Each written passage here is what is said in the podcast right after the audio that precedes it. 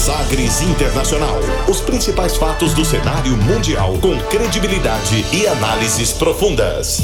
A contextualização histórica das últimas notícias com a apresentação de Rubens Salomão, comentários do professor de História Norberto Salomão e participação de especialistas. Um programa que vai além da notícia, com reflexões abalizadas sobre o panorama global. Sagres Internacional. Agora na Sagres.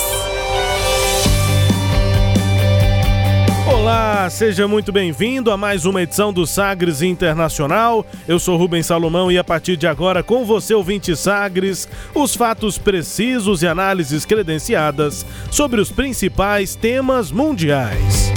E você confere nesta edição o tema do dia.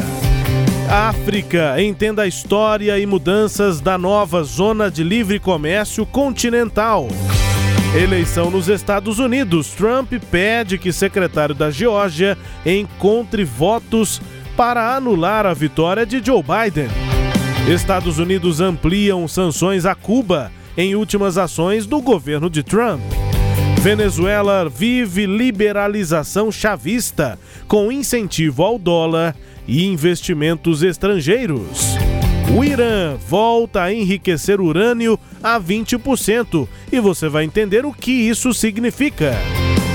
Quem é Julian Assange? Brasil e OCDE, as recomendações para a retomada do crescimento econômico do Brasil neste ano de 2021. E ainda você vai conferir quais são as músicas mais tocadas na história mundial. Você confere no Sagres Internacional, que já está no ar. Você conectado com o mundo. Mundo. O mundo conectado a você. Sagres Internacional. E como sempre, o programa conta com a produção, comentários do professor de História e Geopolítica, Norberto Salomão. Ô professor, chegou! Esta é a edição número 100. É, isso O mesmo. centésimo Sagres Internacional. Professor, tudo bem? Tudo bem, Rubens, tudo bem? Aqueles que sempre nos acompanham, muito obrigado pela audiência qualificada, né? E uma satisfação enorme, né, Rubens, nesse centésimo programa. Já vou aproveitar aqui de início para agradecer todos aqueles que colaboraram para que esse projeto surgisse e se consolidasse, né? Petras de Souza, nosso grande amigo, foi um apoiador inestimável, né? O, o, o Vinícius Tôndolo, o Adair Meira, né? Que é o, o nosso maior chefe aí, né?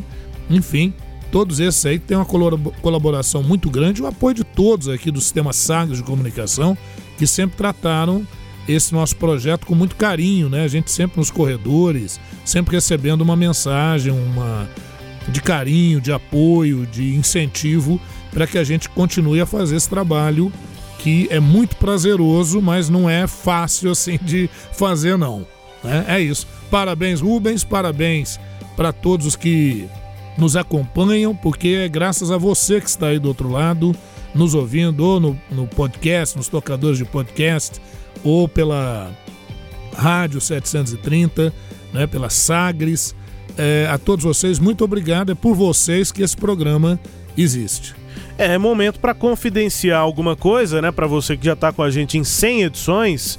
é, e da importância que tem também, né, pessoalmente, para nós dois aqui, para o Rubens e para o Norberto, os dois Salomão, porque é um programa feito por pai e filho, é uma ideia que já surgiu da cabeça extremamente criativa e, para mim, né, uma filha suspeito para falar, genial, né, do professor Norberto Salomão, que é meu pai e é um prazer assim é, gigantesco, né? Para mim, sei que para ele também é, né, pai? A gente fazer a produção desse programa, assim, é também além de uma realização para mim profissional, né? Jornalística mesmo, né? Porque sempre gostei, até por influência é, do professor, que também foi meu professor, além de pai. Sempre me interessei por história, né? Por relações entre países, né? Como É, essas informações impactam humanas, né, na nossa vida, é, e, e- e o mundo, né, como um todo, né, o fato da, de como essas notícias acabam influenciando é, na, na nossa vida e como a gente enxerga o, o planeta, né, onde a gente está, com o que a gente é, se relaciona, enfim. Então é, é de um prazer profissional, né, pensando no jornalismo, na, na minha prática, na minha profissão, mas também é, na prática aqui pessoal, né, também a, a, é, acalenta o coração a cada uma das edições, essa já é a centésima. É, e, e, e, claro, né, também com uma, com uma relevância muito grande na nossa visão, e é basicamente o princípio de tudo, né, para a gente ter elaborado esse projeto. No momento em que o Petras abriu ali um espaço, a gente logo ocupou e com essa ideia de é, pegar o tal do mundo em um minuto e botar em uma hora, para realmente Isso. explicar o que acontece, detalhar como as coisas acontecem, de onde elas vieram, né? Como é que um processo que parece ser tão simples, na verdade é muito complexo e precisa ser explicado, né? Então a gente acho que tem conseguido cumprir esse papel ao qual a gente se propôs, professor. É, uma, é, é, essa é a nossa tentativa, o nosso interesse, né? Agora, uma outra questão, muita gente pode perguntar, mas por que ficar falando aí do estrangeiro, do exterior? Por que não fala das nossas coisas daqui e tal? É porque, assim, a maior parte do, do, do jornalismo em Goiás, né? Já vai falar daqui, de Goiás e tudo, que é extremamente importante. Mas a gente sentia... Inclusive nós aqui da Sagres. Né? Eu, eu aqui tô na apresentação do Sagres Internacional, mas também tô na apresentação todo dia, de segunda a sexta, num programa de três horas de duração, basicamente falando Isso. sobre Goiás. Exatamente. Sobre Goiânia, sobre Goiás. Isso. Fala de, do Brasil também, mas fala das nossas coisas. Isso. E aí uma horinha semanal... Pois é. E agora a nossa preocupação foi isso, porque as notícias internacionais elas passam muito rápido e às vezes não dá para compreender. Então, no... não estou querendo dizer que com a gente se compreenda, mas a nossa tentativa Isso. é exatamente essa, né? E aí, do outro lado, se você está achando que não está sendo tão compreensível, por favor, é, mande aí a sua opinião, né? A sua sugestão para que a gente vá melhorando. Infelizmente, a gente não consegue fazer um programa que seja assim é, imediatamente interativo, porque a gente tem um espaço de tempo muito pequeno para a quantidade de coisas que são isso, trabalhadas, abordadas, né? abordadas e tudo. Mas é isso, os, os, canais estão sempre aí, a gente lê todos, todas as mensagens e normalmente são mensagens que nos ajudam aqui a, a crescer, a melhorar, a melhorar o nosso formato, né? Estamos aqui sempre à disposição. Muito obrigado a você que nos acompanha sempre. Um grande abraço a você, desejando também um ótimo 2021. Afinal, ainda estamos no início desse ano, início desse mês de janeiro e que seja um bom ano para todos nós, que as notícias sejam mais leves. Também não foi fácil fazer o internacional, como não foi fácil basicamente falar, né, conversar com pessoas nesse ano de 2020 que passou, também não foi fácil a produção, a execução do programa, porque as notícias não eram tão positivas. Tomara que em 2021 a gente tenha mais leveza e é claro que a gente conta sempre também com a sua participação. Eu digo sempre, é o seu feedback aqui pra gente pelo WhatsApp da Sagres, é o nosso canal aqui é, de interação número é o 62 98400 1757 também pelo e-mail. Aí você escreve, redige aí um texto. Temos recebidos alguns, algumas cartas, né? É, pelo jornalismo arroba sistemasagres.com.br.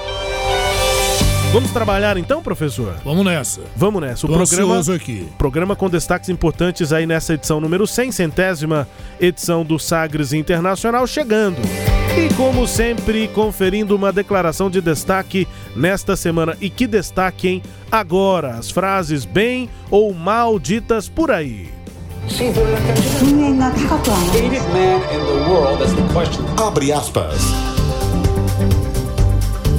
Abre aspas nesta edição para o ainda presidente dos Estados Unidos. Ele voltou ao quadro abre aspas e dessa vez com uma declaração de grande destaque. Donald Trump foi gravado em ligação telefônica em que afirma a principal autoridade eleitoral da Geórgia, do estado da Geórgia, afirma ele para encontrar votos suficientes para anular o resultado das eleições americanas. Que coisa, hein? Abre aspas para Donald Trump neste quadro na edição número 100, em dois trechos. Confira. The people of Georgia are angry.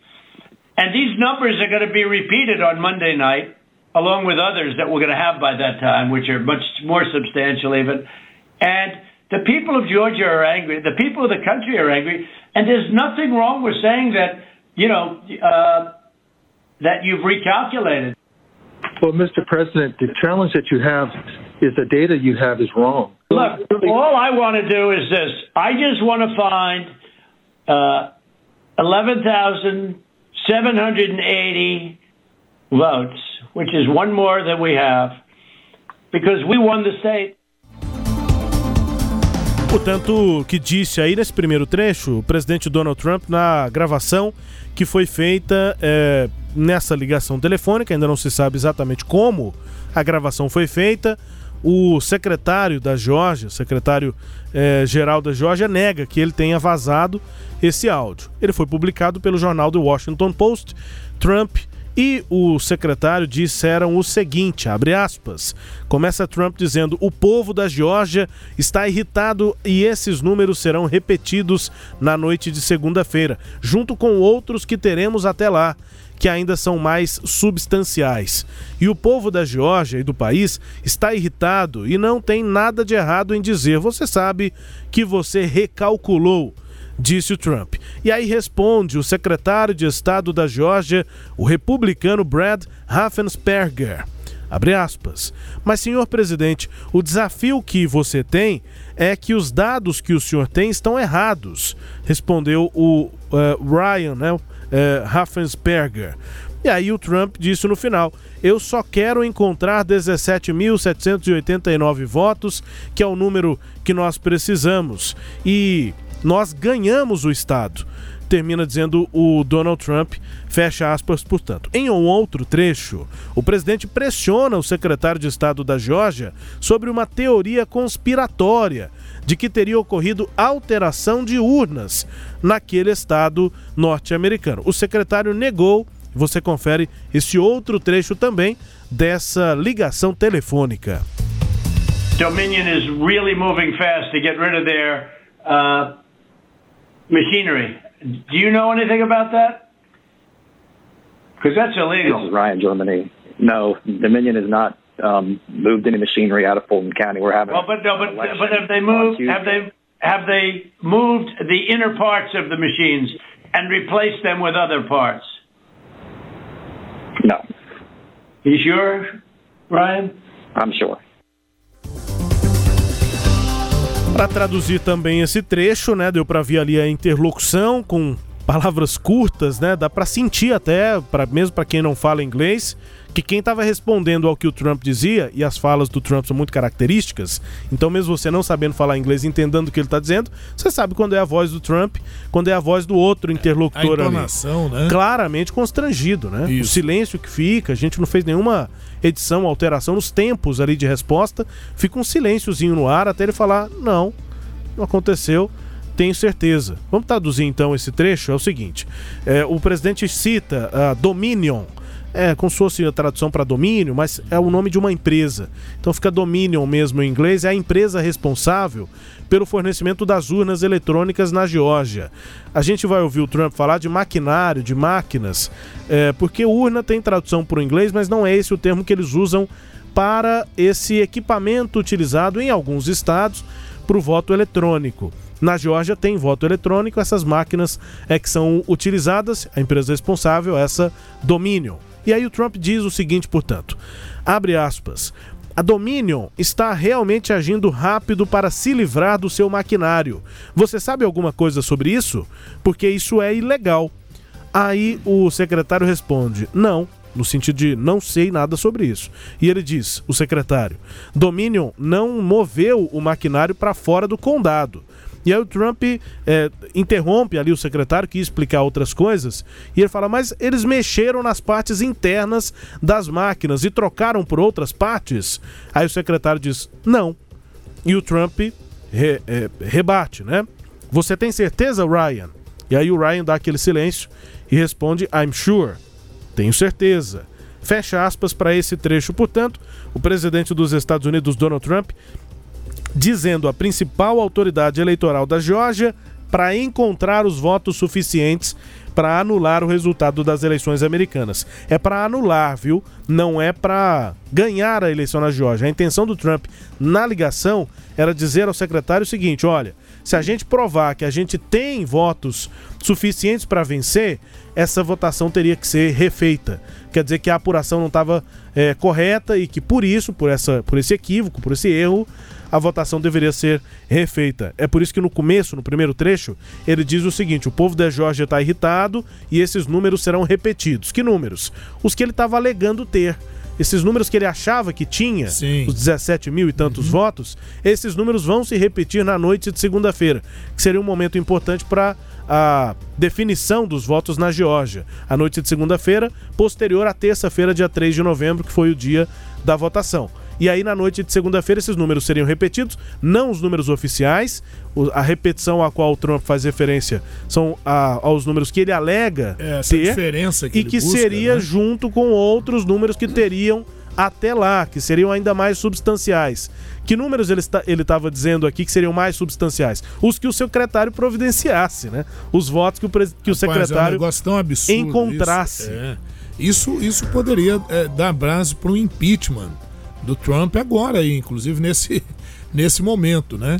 Mas pelo contrário, inclusive na, na edição passada nossa, eu cheguei a fazer uma afirmação porque o, o veto do Trump foi derrubado, né? E eu disse, olha, talvez seja o fim do trumpismo dentro do Partido Republicano. Mas depois ele voltou atrás, né? É, é, é, aprovou aqueles 900 milhões de, de recursos, que era um acordo que já tinha sido feito entre o Partido Democrata e o Partido Republicano, mas ele volta agora à carga novamente, colocando em xeque a vitória do Joe Biden, mas eu vejo assim, viu, Rubens e ouvintes, ele coloca muito mais em xeque a, a, a democracia dos Estados Unidos, que é histórica, né?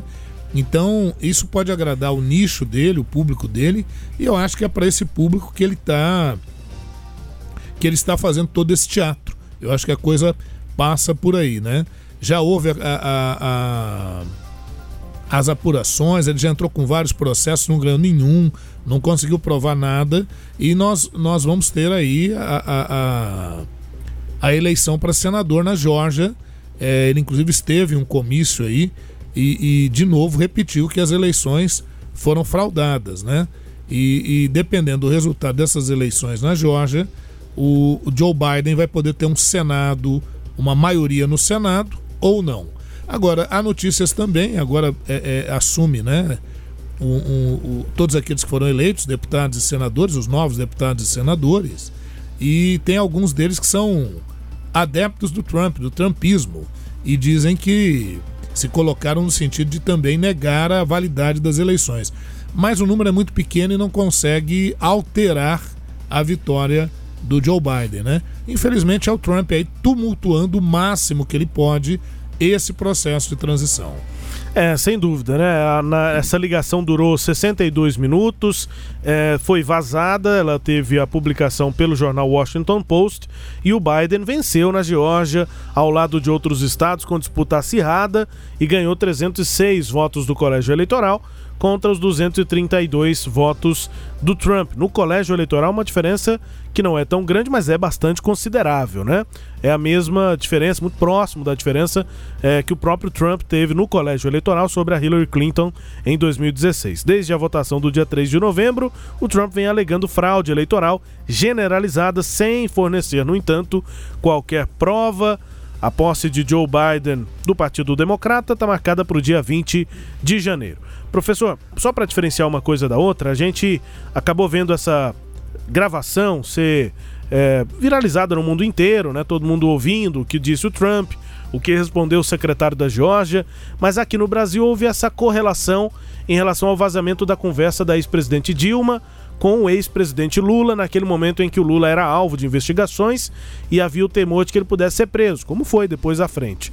E aí ah, houve de fato articulação no governo Dilma para que Lula se tornasse ministro e houve aquela ligação, o, o Bessias, né, na, na pronúncia da Dilma, o Messias vai levar aí o documento, que seria um termo é, preventivo para que o governo utilizasse, se fosse o caso, é, e nomeasse Garantisse a nomeação do, rapidamente do- nomeasse o ministro, o, o Lula, como ministro da Casa Civil.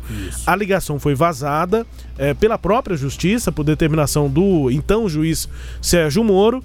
E essa foi uma das decisões que dividiu bastante as opiniões, né? Quem era eh, contra a presidente Dilma, contra o ex-presidente Lula, achando que a divulgação da, das ligações, daquela ligação, era justíssima, porque o que estava acontecendo era um absurdo e que o mérito ali, o, o, o, o, que estava sendo mesmo trazido na ligação, era mais importante do que o fato se a ligação, se a divulgação era é, constitucional ou não, se aquilo era é, juridicamente cabível ou não para que a justiça divulgasse a ligação. Que aquilo era tão grave que a justiça tinha que não considerar tão fielmente a Constituição e, e divulgar foi o que acabou acontecendo. Por algumas horas a ligação ficou pública, todo mundo ouviu, todos os jornais publicaram, depois o, o sigilo voltou né, para aquele processo e em tese, é claro que essa ligação continua aí, o áudio continua aí, Sim. como vai continuar aí na internet o áudio do Trump. O debate voltou agora, com muita gente que é contra o Trump, achando que tem que divulgar mesmo o áudio, e quem é a favor do Trump, dizendo, não, mas que absurdo! Como é que alguém grava o presidente da República, o presidente dos Estados Unidos, maior autoridade do mundo, e, e, e fica por isso mesmo? Isso é um ataque à, à institucionalidade do cargo de presidente dos Estados Unidos. Eu só acho o seguinte, professor, a minha opinião opinião é a mesma lá da época aqui no Brasil. As duas coisas têm que ser investigadas. Se o Trump disse isso, isso está gravado e nós todos ouvimos, a justiça ouviu, ele tem que ser responsabilizado por esse tipo de atitude. Mas quem é que vazou? É um outro crime. Isso. Que também precisa ser responsabilizado, é. investigado é. e responsabilizado, as duas coisas. Exatamente. É, se, outra coisa, tem que ver também se é, a, necessidade do sigilo dessa ligação, né? Porque o Trump, na verdade, nessa ligação, ele simplesmente fez o que ele faz abertamente em vários discursos. Ele não falou nada diferente do que ele vem falando, é, exceto e... o fato dele ter dito: olha, arruma aí para mim Sim. uma quantidade de votos que dê para eu ganhar é. as eleições, quer dizer, para eu anular essas eleições, para eu criar algum uh, transtorno maior nesse processo, né? Enfim, né? O, o, o, apoiadores de Trump, que foram eleitos agora, dizem que vão tentar tumultuar o processo, adiar a posse do, do Biden. Já vários empresários, inclusive alguns membros do Partido Republicano, são contrários a isso, quer dizer, um racha efetivo, né? É isso, é isso. Bom, a, a, comparação acabou sendo feita aqui, principalmente nas redes sociais brasileiras, mas essa é a, a avaliação que é feita. Sem dúvida, Trump vai chegando é, a gente vai falar mais sobre isso, né? Mas vai chegando de uma forma muito complicada no final do seu mandato, né? Ainda mais agora com essa divulgação de como agia Donald é, Trump no, no é, cargo, é. né? Agora, é, isso demonstra, né, Rubens, que ele faz tudo isso não pensando só nesse momento, mas projetando já como é que ele pode extrair algum uh, dividendo, né? Alguma, algum fruto disso que ele está propondo. Vamos ver, só a história poderá nos contar mais tarde, né? Se isso, se essa estratégia vai funcionar. Agora, o que eu posso dizer é que nós tivemos aí um spoiler do que nós vamos ter nas eleições presidenciais em 2022 aqui no Brasil. Nosso quadro abre aspas, mais uma vez ouvindo o presidente dos Estados Unidos, Donald Trump, nessas gravações feitas aí né, na ligação telefônica com o secretário da Geórgia. Além do quadro abre aspas, tempo para o nosso tema do dia, na edição número 100 do Sagres Internacional. Navegando pelos mares da informação. Sagres Internacional.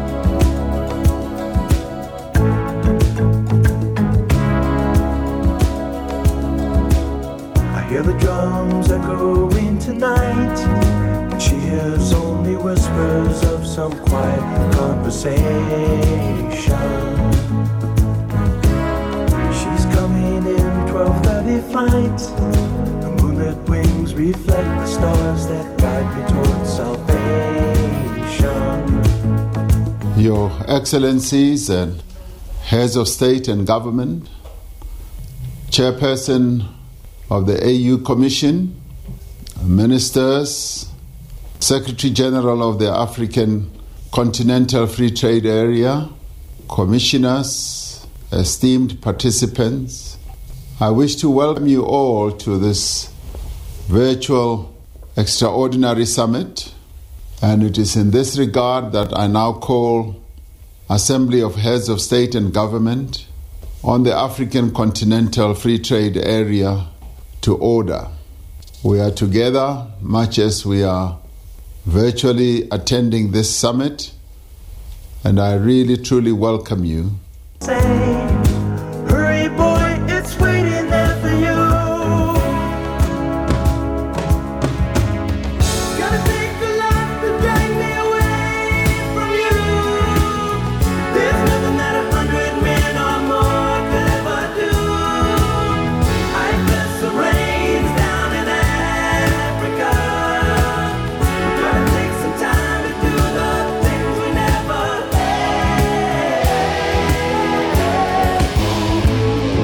músicas mais tocadas, históricas, conhecidas do pop mundial do rock, né? É, banda Toto com a música Africa. É, foi escrita, composta pelo David Page, que é tecladista da banda Toto, nos anos 80, lançada em 82 a música, em colaboração com o baterista Jeff Porcaro. E a origem da música, ela é, vem de um fascínio do autor, do David Page, pelo continente africano. O David recebeu uma educação católica em uma escola onde os professores eram ex-missionários da África. Então ele tinha esse fascínio pelo, pelo continente e aí fez essa música exatamente com o título África.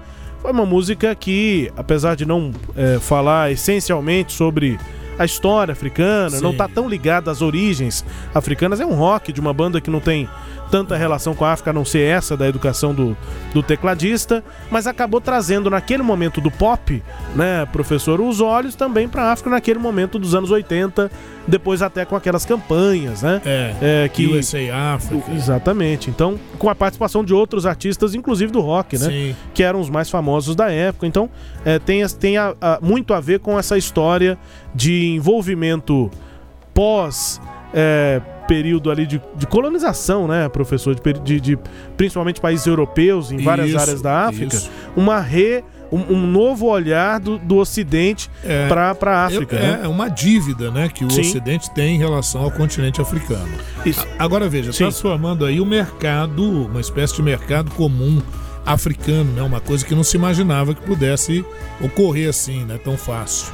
Pois é, e, e, bom, só fazer a observação, né? Música aí da banda toda, só brancos, né? Então, é, só para fazer o registro mesmo daquele momento, anos Sim. 80, enquanto essa música foi É uma famosa com admiração, título. né? Uma admiração É. pela. Mas só brancos na, na banda, não é uma música que representa tão é, profundamente o próprio continente africano. Nós vamos ouvir ainda a música pop famosa, mas composta e cantada por um artista senegalês, o Yosu Ndour, Ndour, e também uma música de Bob Marley.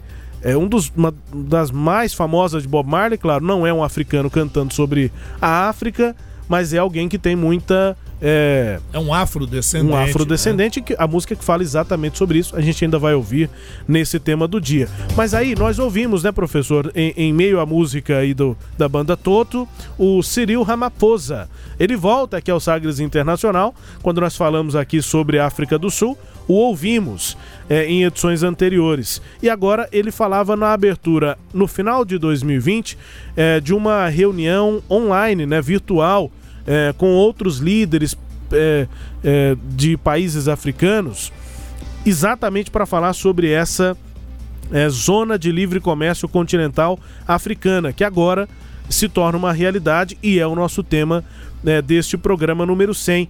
É, a cerimônia de lançamento foi realizada em Gana pelo Cyril Ramaphosa, presidente da África do Sul e atual líder da União Africana. Os países esperam reduzir tarifas internas, aumentar a industrialização do continente. Pa- Passa pelo que, primeiro, essa composição histórica né, de países na África e os possíveis resultados dessa composição, professor. É isso mesmo. A ideia, né, Rubens, é justamente essa, de integrar a África. E o interessante é que você viu que o, o Ramaphosa, ele é, é, é o presidente sul-africano e também líder da União Africana, né? Então, o que, que vem a ser, afinal de contas, essa União Africana? Bom, a União Africana ela foi consolidada ali em 2002, apesar de desde os anos 60 você já ter essa ideia, esse ideal dentro do panafricanismo, que era justamente você é, criar uma identidade dos países africanos, criar uma identidade da África para além da selva, dos animais selvagens, de, de toda a diversidade que existe na África e o respeito à condição do, do, do povo africano, dos povos africanos, né? Então, ela foi fundada em 2002, a União Africana, ocupando o lugar da antiga Organização da Unidade Africana. É, essa já existia desde 1963. O objetivo era prevenir conflitos na região. A gente viu que não deu muito certo, porque a África ela normalmente tem vários conflitos territoriais, tribais, religiosos, grupos radicais né, que complicam ainda mais a situação da região, além da desigualdade socioeconômica, né, Rubens e ouvintes, a desigualdade é, profunda que leva à fome, as guerras que levam a, a, a surtos migratórios intensos, né? Mas é, essa, essa organização da Unidade Africana, que atuava desde 63, tinha esse objetivo, né? Ao mesmo tempo, buscava promover o desenvolvimento do continente é, é, e principalmente acelerar o processo de integração dos países africanos. Essa organização ela possui diversos órgãos para atuação em diferentes áreas e conta com a presença dos 55 países africanos. Quer dizer, o que era a Organização da Unidade Africana, atualmente é a União Africana. E quem fundou, né, um dos fundadores aí da, da, da União Africana é justamente o Thabo Mbeki, que era o, o, a época, foi o primeiro presidente da União Africana e que era presidente também da, da um sul-africano, né? Como agora o, o, o Ramaphosa. o, Rama, o Cyril, né? Eu tava tentando Isso. lembrar o primeiro nome dele, o Cyril Ramaphosa. É isso. Agora, qual que é a intenção aí, né, desse, desse livre comércio? Vamos ver daqui a pouquinho.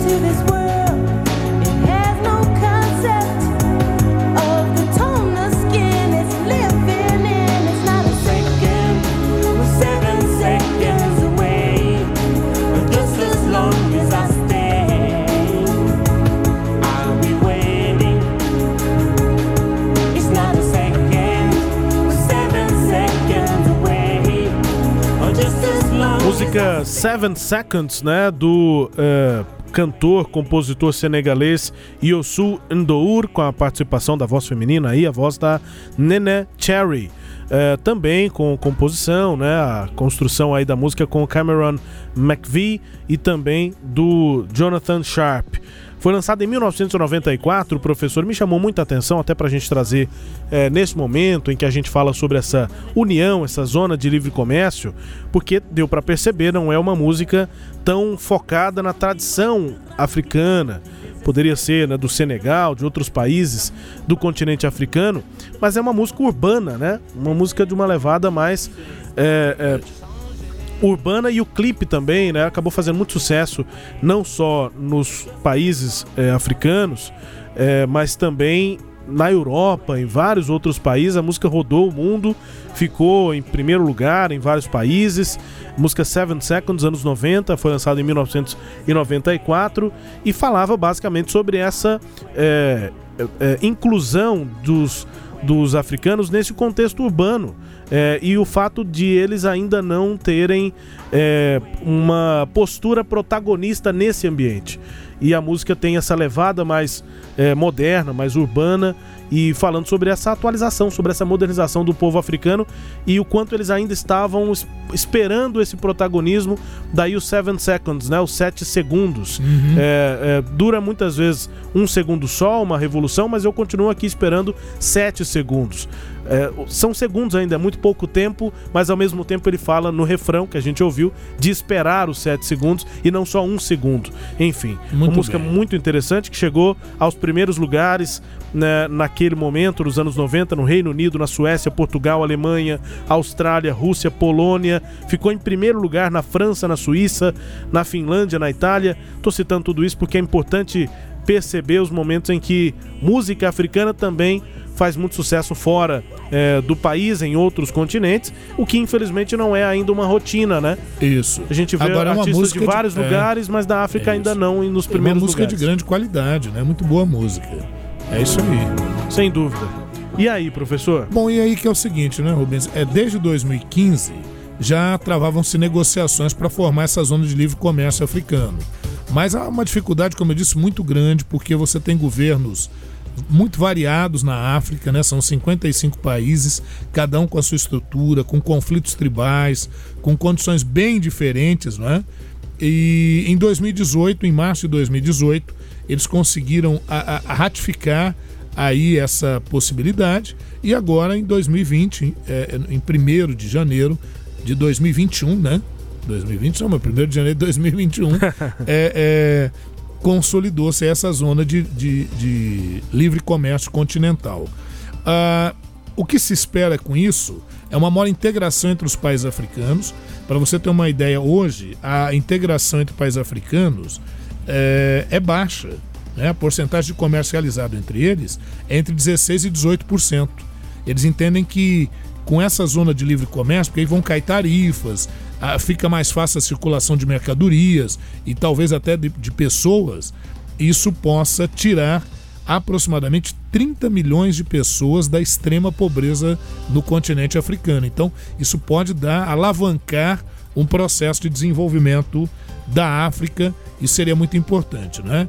É, então está se formando um bloco, na verdade, isso é a formação de um bloco econômico regional africano com o objetivo de estimular o comércio entre esses países e poder gerar um maior desenvolvimento da região.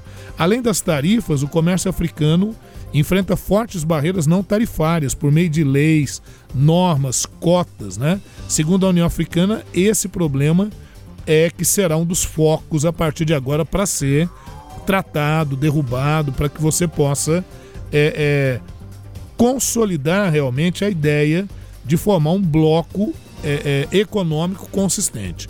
Com a dificuldade que eu vejo além dessa, de barreiras não alfandegárias, realmente é a questão de áreas conflituosas, é a questão de que isso vai exigir um investimento grande em termos de saneamento e de fiscalização sanitária, né, em função de algumas doenças endêmicas da África, e o desafio também de combater grupos radicais e algumas ditaduras que existem em alguns países africanos.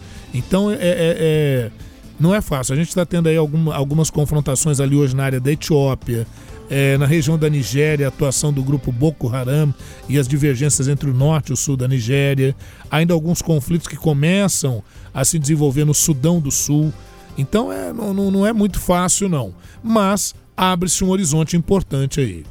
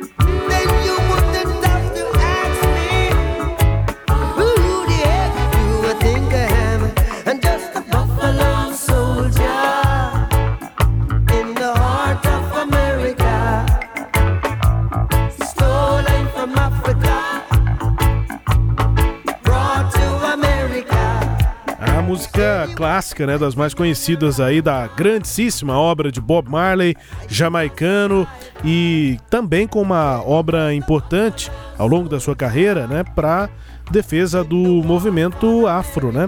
A Bu- Buffalo eh, Soldier, uma parceria aí do Bob Marley com a- os The Wailers, canção de reggae, né, gravada e escrita por Bob Marley e também pelo King Sporty em 1980.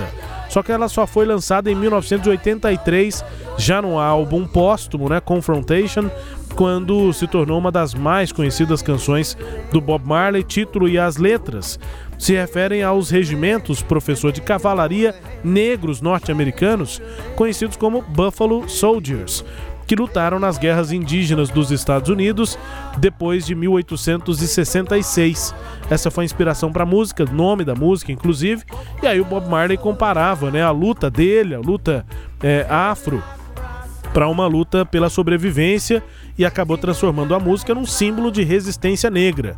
O que diz aí uma parte do refrão, né, do início eh, da letra: Soldado Búfalo, que é o Buffalo Soldier, Rastafari de Dreadlocks, havia um soldado búfalo no coração da América, roubado da África, trazido para a América, lutando na chegada, lutando pela sobrevivência, professor. Lembrando que o dreadlock são aqueles é, enfeites, né? Ou presilhas, é, né? é, no é como se fosse uma trança, mas ela Uma tem uma, trança, uma- isso, um jeito diferente e é, é utilizada, utilizada a cera Isso. para deixar e aquela é trança do movimento Rastafari, Isso, Rastafariano, exatamente. que tem suas origens, é, na, na- buscam origens na Etiópia, né, na África, na figura do Haile Selassie, que nós já falamos aqui, inclusive quando falamos de Etiópia. Pois é, Rubens, então é isso. Com relação a essa questão da zona de livre comércio africana, é o que nós tínhamos para compor né, dentro desse tema.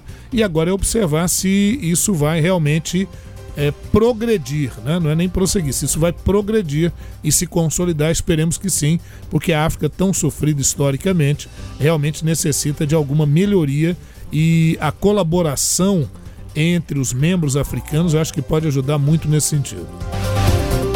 Vários destaques ainda nesta edição número 100 do Sagres Internacional. Daqui a pouco, depois do intervalo, você vai conferir. Estados Unidos amplia sanções a Cuba em últimas ações do governo Trump. Ainda nesta edição, a Venezuela vive a liberalização chavista, com incentivo ao dólar e a investimentos estrangeiros. O Irã volta a enriquecer urânio a 20% e você vai entender o que isso significa.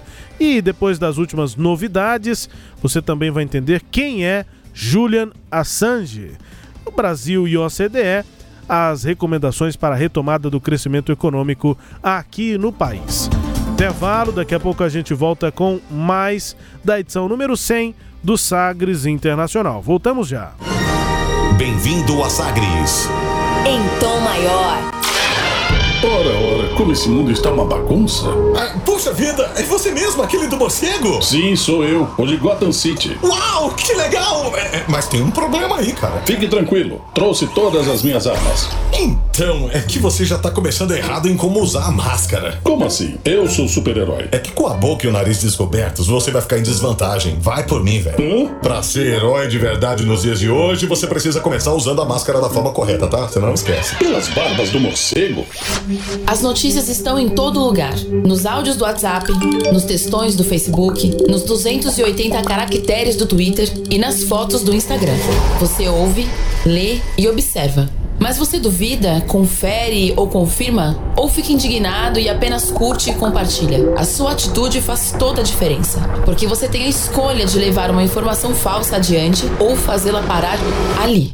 Em tempos de fake news, quem se certifica sai na frente. Por isso, aqui na Sagres você pode ouvir e compartilhar sem se preocupar, porque nós estamos sempre de olhos e ouvidos bem abertos. Sagres, aqui pode confiar. Entretenimento, Jornalismo, prestação de serviços, Rádio Sagres. em tom maior.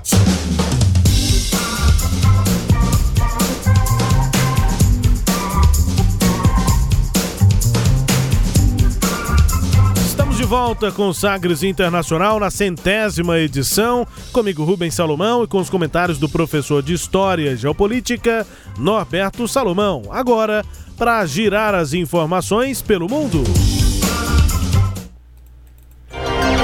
Velas ao Mar.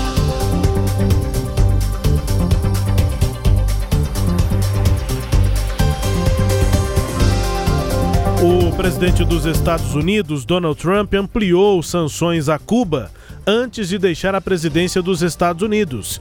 Em fim de mandato, o presidente golpeia os canais de investimento estrangeiro na ilha e cogita devolver o país à lista de patrocinadores do terrorismo. Claro que isso é um termo utilizado aí pelo presidente Donald Trump.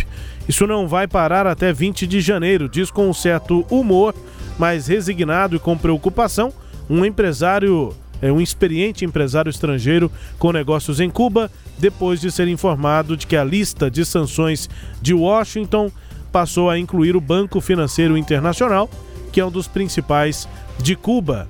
O empresário, em conversa aí com o El País, é, fonte aí desta informação, novas decisões do governo dos Estados Unidos, de Donald Trump, com sanções aí em relação a Cuba, professor.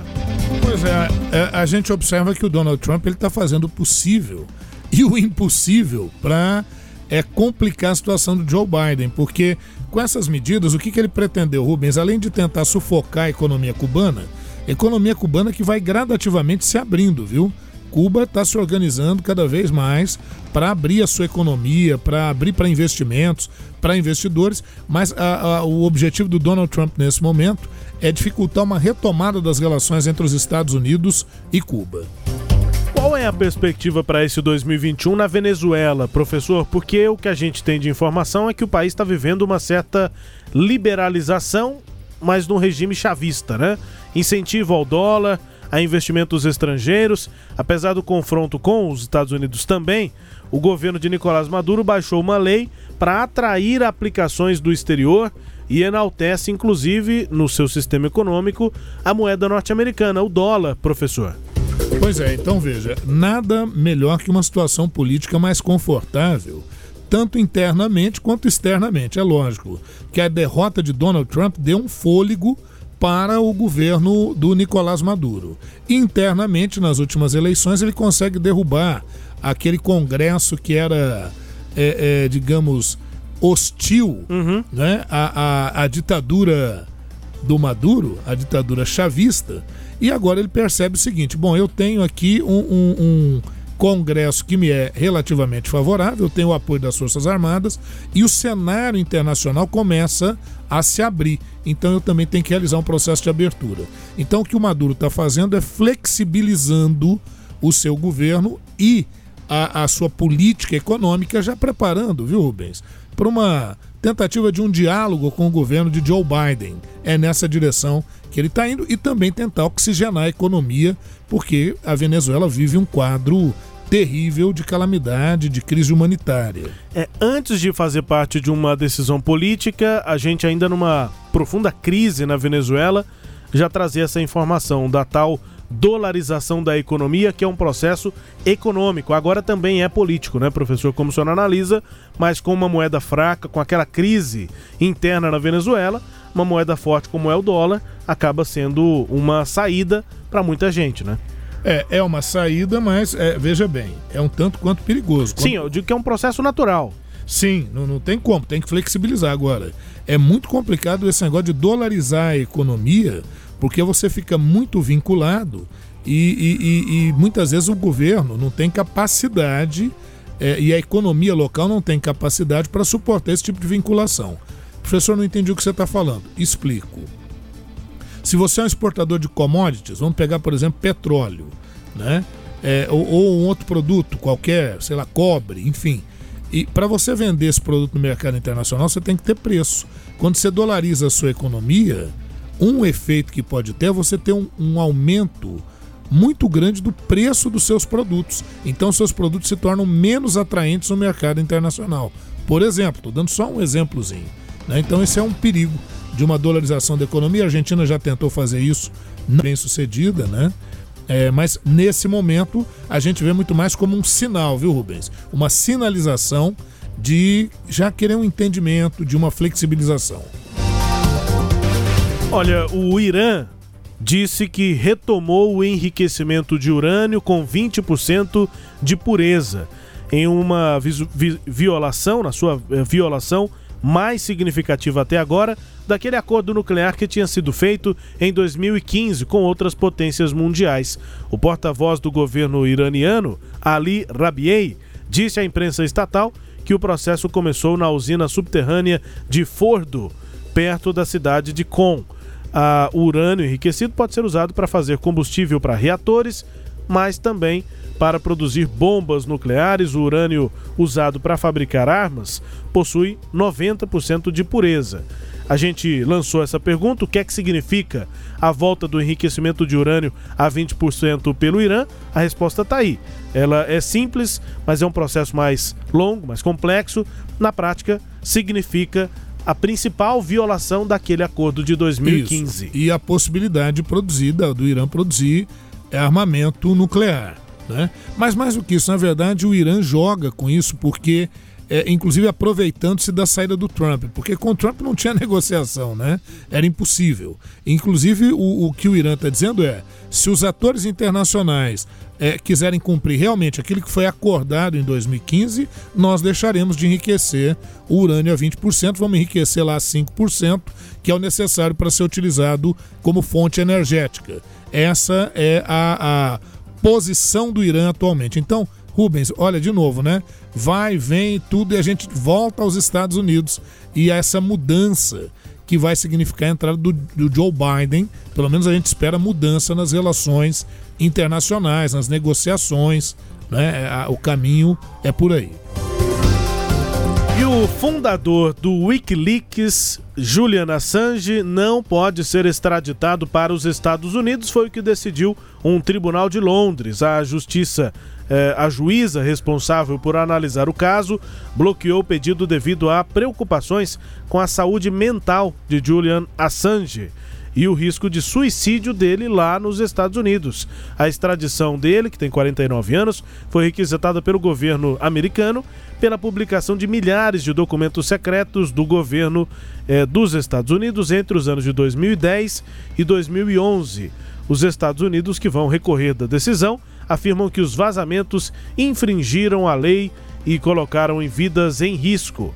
Assange apelou contra a extradição e disse que o caso tem motivação política, professor. É, mistura um pouco dessas coisas todas. A motivação não é só política, ele cometeu alguns crimes ao vazar essas informações, né?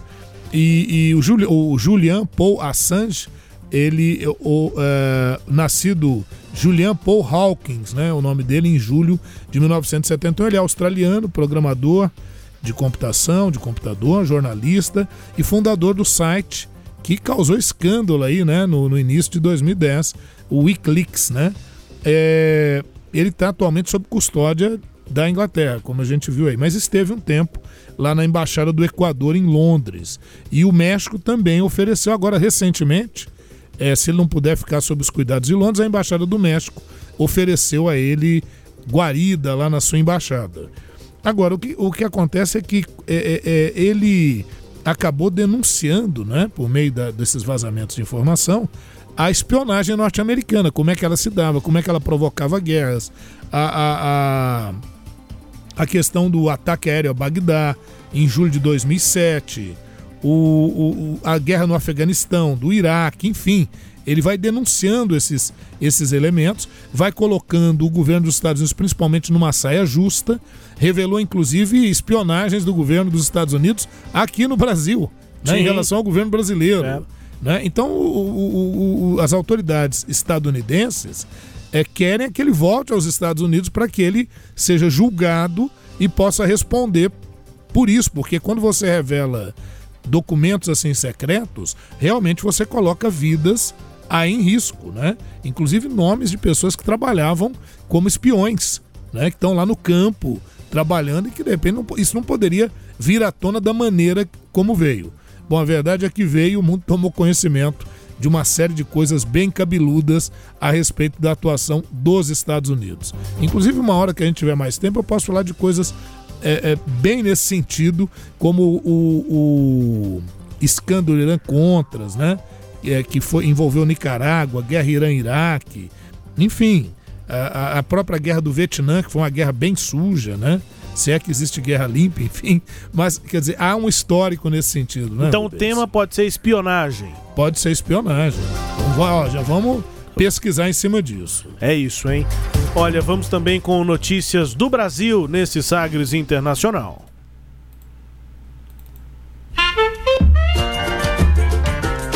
O Ernesto nos convidou. Brasil Internacional.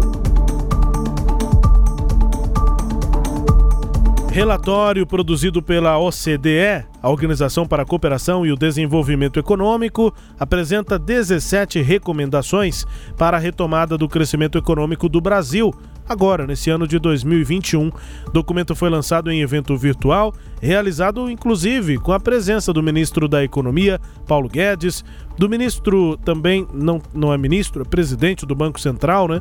Roberto Campos Neto, mas é cargo de primeiro escalão, e do secretário-geral da OCDE, o Angel Gurria. Abre aspas. Estamos publicando esse relatório em um momento crítico, assim como em todo o mundo, a pandemia atingiu o Brasil gravemente, resultando na perda de muitas vidas e em uma pressão significativa sobre o sistema de saúde, fecha aspas, disse o Angel Gurria. É, o mexicano Angel Gurria. É, na abertura do evento. O relatório de 2020 é o nono produzido pela OCDE a respeito da economia brasileira e é um relatório que basicamente aponta quais são os caminhos para a retomada É do crescimento É o seguinte, viu, Rubens? econômico no Brasil. É, é o seguinte. Esse relatório, ele dá um, ele, ele, ele anima, mas ele dá um puxão de ore- de orelha. Primeiro, o que, que eles falam? Que o Brasil precisa gastar melhor e não gastar mais. E, e destaca a necessidade de reformas, inclusive a reforma administrativa, reforma tributária. É, prega também que os juros sejam mantidos baixos é, até que surto inflacionário ocorra para que isso tenha que ser utilizado. Mas segurar ao máximo as taxas de juros baixas para não, não comprometer o desenvolvimento do país. Isso tudo é o CDE, aquela organização dos países ricos, que o Bolsonaro tanto fez questão de entrar. É, outra... E, e não entrou ainda. É, e não entrou ainda. né? A, a, a outra questão é que eles, eles é, criticam a política ambiental do Brasil. Né? O Paulo Guedes disse que entendeu o recado e que o Brasil vai fazer o possível para andar dentro daquilo que a OCDE pede. Vamos ver. Sei. Vamos, vamos ver o que, vai acontecer por aí. Vamos indo embora nessa edição número 100, mas dessa vez nós vamos conferir algumas músicas bem tocadas. E não nesta semana, mas na história. É uma é, pesquisa bem difícil. A gente vai é, é, se escorar aqui em algumas pesquisas que já foram feitas. Mas qual é a música mais tocada na história? Tem, tem chute, professor? Antes é. do resultado? Pois é, você tinha me perguntado, eu falei, deve Perguntei, ser Beatles. perguntei fora do ar aqui, É. o professor chutou Beatles. O que, que você acha, ouvinte? Qual deve ser a música mais tocada na história do mundo, hein? Essa aqui é uma- um levantamento aí feito pela Billboard e também pelo Shazam. Mas é uma- um levantamento histórico. Músicas mais reproduzidas ao longo da história. O primeiro lugar é essa música aqui, confira.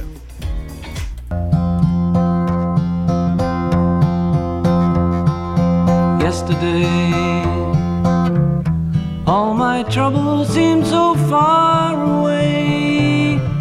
Now it looks as though they're here to stay. I believe in yesterday. Suddenly, I'm not half the man I used to be. There's a shadow hanging over me. Oh, yesterday came suddenly. Why she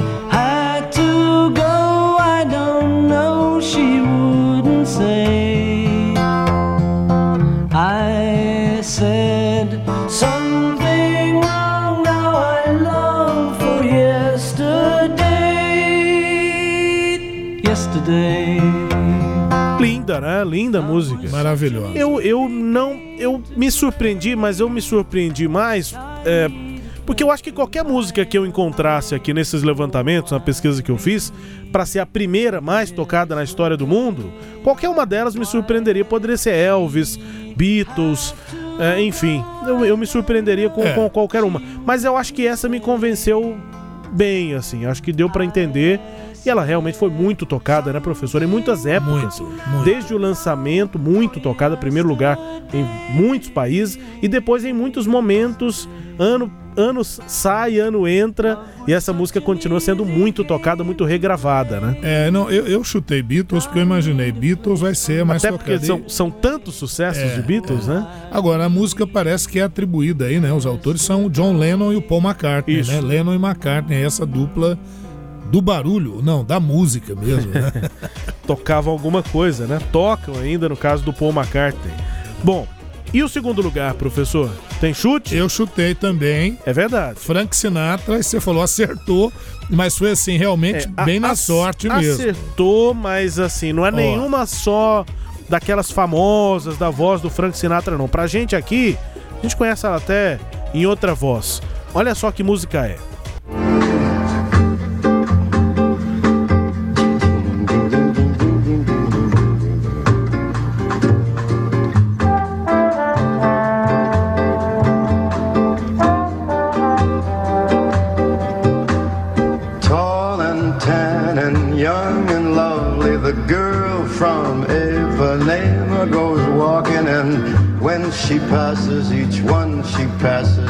Goes, ah. Moça do corpo dourado, do sol de Ipanema, o seu Yes, é mais que um poema, é a coisa mais linda que eu já vi passar. Ooh, but I watch her so sadly.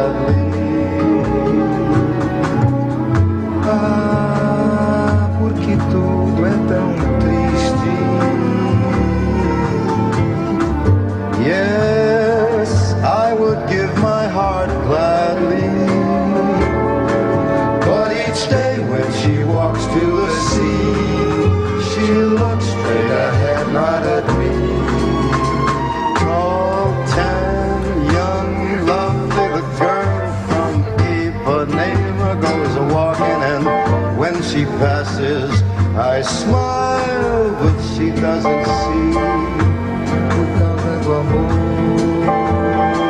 I mean, she just doesn't see.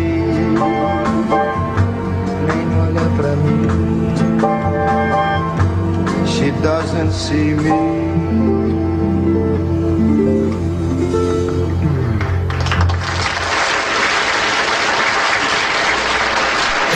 Número 2, professor. É, Garota de Ipanema. É a música em todas as suas versões, mas claro, é, digamos que bombada, né? Com, É com o Frank Sinatra. com, com as, com as versões que tem Frank Sinatra, essa, uma versão de um show ao vivo em que o Frank Sinatra só cantou Bossa Nova em Nova York.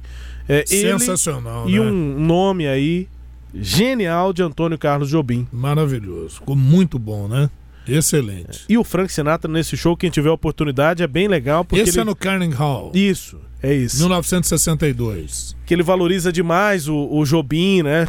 É, e a própria Bossa Nova, enfim, tratando É. como uma novidade. Ele realmente adorava a Bossa Nova e o Jobim, né? Ô, ô Rubens, você sabe que esse show aí teve até o envolvimento do Itamaraty, né? Teve? Teve. Itamaraty, uma, uma gravadora lá norte-americana, a Audio eh, Fidelity, Ah. né? E, e aí o, o produtor dessa, dessa gravadora eh, buscou articular um show. Ele foi ao Beco das Garrafas, famoso lá no, no Rio de Janeiro, e ficou encantado com a bossa nova e queria fazer esse, esse intercâmbio, né? E aí rolou isso, ficou maravilhoso. Simplesmente maravilhoso. Simplesmente maravilhoso e. Bom, tá bom, né? Com E a Jobim. terceira? Tem terceira? Ah, é, tem terceira. Terceira. Bom, a terceira é rapidinho, só um registro. Que eu não é- tinha a menor é- ideia. É uma curiosidade, porque é uma música muito reproduzida na história mundial. São 65 milhões de repetições. A música se chama It's a Small World. Um Small World, um mundo pequeno, é, composta em 1964. Interessante que as três são dos anos 60. Pois né? é. 64, os irmãos Richard e Robert Sherman para a Feira Mundial de Nova York, um evento internacional que aconteceu em Nova York em 64. E aí o nome completo e oficial era Pepsi a marca de A marca refrigerante isso. Presents, ou seja, apresenta Walt Disney's It's a Small World, a salute to UNICEF and the World's Children. A, a tradução desse nome grande dessa música, porque na verdade não era uma música, era mais uma propaganda para esse evento internacional, era o seguinte: a Pepsi apresenta Walt Disney é, e sendo uma apresentação de Walt Disney, né? A apresentação do Walt Disney It's a Small World, um mundo pequeno, uma saudação para a UNICEF e para as crianças do mundo. Seria o nome inteiro assim dessa música, acabou ficando só é um mundo pequeno, E né? o som ficou It's legal, será, hein? Olha, a questão é que isso foi apresentado pela Pepsi e pelo Walt Disney, era um passeio de barco ali com 11 minutos, essa música tinha essa duração. Para o passeio inteiro tinha bonecos ali do, do Disney, da Disney, né, que Sim. apareciam, um evento ali de, de propaganda. É, só que o sucesso foi tão grande que a música acabou se tornando é, um, uma- um sucesso da época e virou também a música tema dos parques temáticos da Disney. E aí lá ela é reproduzida 16 horas por dia Meu Deus. durante 60 mil dias nas contas aí no levantamento que foi feito Por pela, isso que pela em, revista em termos Time. de volume aí vai dar essa É, aí a, terceira reprodução, mais reproduzida. a reprodução é muito grande. É, 60 mil dias. É o levantamento feito pela uma pesquisa da revista Time. Mas olha, a música é famosa, hein? Você ouvindo, você vai identificar. Confira. It's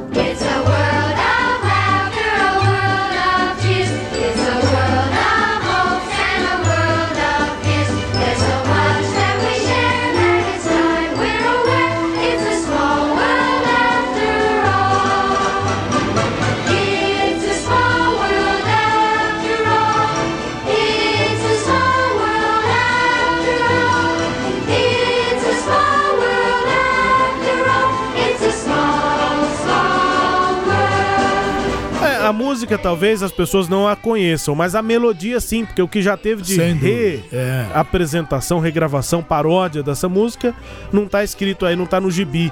Mas enfim, professor, são três das músicas mais tocadas, mais reproduzidas na história mundial. A fonte, revista Time. A fonte das duas primeiras, fiz aqui um levantamento entre é, Billboard e também o levantamento da, do Shazam, que também faz esses levantamentos de reproduções aí. Mas não é fácil, viu? Isso aqui Ah, é polêmico. E- e- Quem tá nos ouvindo pode mandar participação aqui, porque eu sei que, que eu tô entrando num, numa pergunta muito difícil de ser respondida. A música mais tocada na história, mas sem dúvida essas aqui estão na lista. Verdade. Pode fazer outra lista com outras à frente, mas essas aqui tem que estar. em toda a lista elas têm que estar citadas, é o que Muito eu, bem. foi o que eu entendi.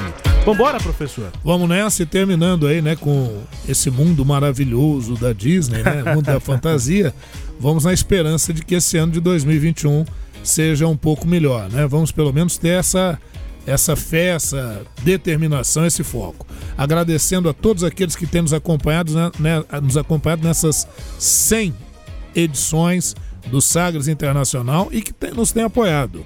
Muito obrigado, continuem conosco, que venham mais 100, mais 100, mais 100 edições. Né? A gente gosta muito, faz isso com muito prazer, com muita vontade. Muito obrigado a todos, um abraço, um abraço e o agradecimento ao sistema Sagres de Comunicação. É isso, pessoal. Obrigado aqui pela companhia de sempre. Que venham mais 100 e ficamos assim. Até a edição número 101. Muitos assuntos ainda a tratar nas próximas edições. Grande abraço, até a próxima edição. Você ouviu Sagres Internacional. Os principais fatos do cenário mundial com credibilidade e análises profundas.